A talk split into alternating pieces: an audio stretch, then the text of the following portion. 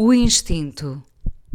Chamava-se Concha, era filha do embalsamador e viviam numa casa perto do mar.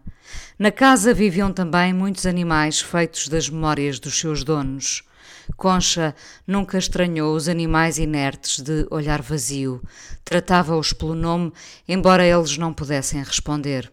E ressentia-se depois do espaço vago, quando o pai fazia as entregas dos bichos já prontos. Concha terá guardado muitos cheiros dos químicos que o pai usava para empalhar os animais, cães sobretudo, às vezes aves grandes, troféus que nunca podem trazer sorte quando a sorte dos animais é a liberdade.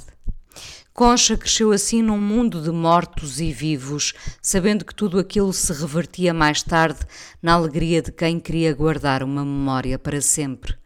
Eu também guardei memórias ficam embalsamadas, porque de algumas nunca nos queremos desfazer. À parte de baixo de uma casa onde vivi, chegavam sacos grandes cheios de brinquedos. Os vizinhos abriam os sacos e dali escolhiam o que queriam levar. Eu tinha cinco anos, também queria brincar, mas nunca me aproximei dos sacos. Não me pertenciam. Os sacos vinham da casa dela, da Concha. Foi assim que soube da sua existência. Mais tarde havia de visitar a casa do embalsamador, mas nunca encontrei a rapariga que era dona de tantas casinhas. Os sacos pretos grandes do lixo vinham cheios dos brinquedos que Concha já não queria. Concha, filha única, a rapariga que brincou no reino dos animais que já não existiam.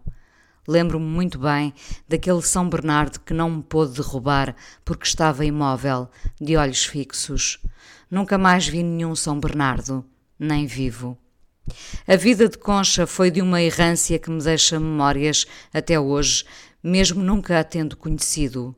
Os brinquedos que já não serviam, os animais que já não viviam e, depois, a vida dela consumida entre drogas e más escolhas. Concha morreu nova num dia de excessos, perdida entre opções. As opções baralham-nos, o instinto falha. O instinto muitas vezes aparece tarde e já não nos salva do passado. Não chegamos ao presente. Aconteceu a Concha e a muitas outras pessoas, algumas próximas de mim. Tivemos pouca sorte quando não percebemos que o caminho não era aquele. É muito fácil uma mão estender-se para nos puxar para o inadequado e nós vamos iludidos na fantasia do novo. Concha tinha brincado com o novo desde sempre, desprendendo-se facilmente do que já não lhe servia, mas nessa altura eram só os brinquedos. Quando entram em jogo os amigos errados, os aparentes amigos que nos acenam com a má sorte, o jogo passa a ser outro.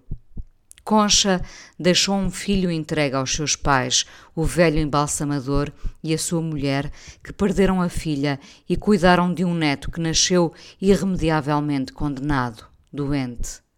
O filho cresceu entre os mesmos animais empalhados que sobravam quando os donos não os reclamavam. Agora que penso na tristeza dessas encomendas por cumprir, recordo o sapateiro que acumula pares nunca reclamados gente que deu à sola e deixou-se calçar por outras fantasias. Volto a Concha que nunca conheci. Foi só alguém de quem muito ouvi falar. Via algumas vezes já adulta, já emaranhada num labirinto de más escolhas. Quando me lembro dela, como agora, penso em tantos de nós penso em todos, na sorte que tivemos por não ter sucumbido ao que parecia fácil e sedutor e se revelava num inferno sem fim. Concha era um de nós. Não havia circunstância que a condenasse. Os brinquedos em excesso eram o mimo redobrado de uns pais abraços com a filha única, sobre a qual recaem atenções e ofertas. O que determina o destino de cada um é sempre uma incógnita, são várias, aliás. Nunca saberemos por que razão uns se afundaram e outros souberam sempre qual era o caminho a seguir. Hoje fixo-me nessa ideia do instinto. Surge demasiado tarde às vezes, ou nunca chega a acompanhar-nos. Nunca subestimem o vosso.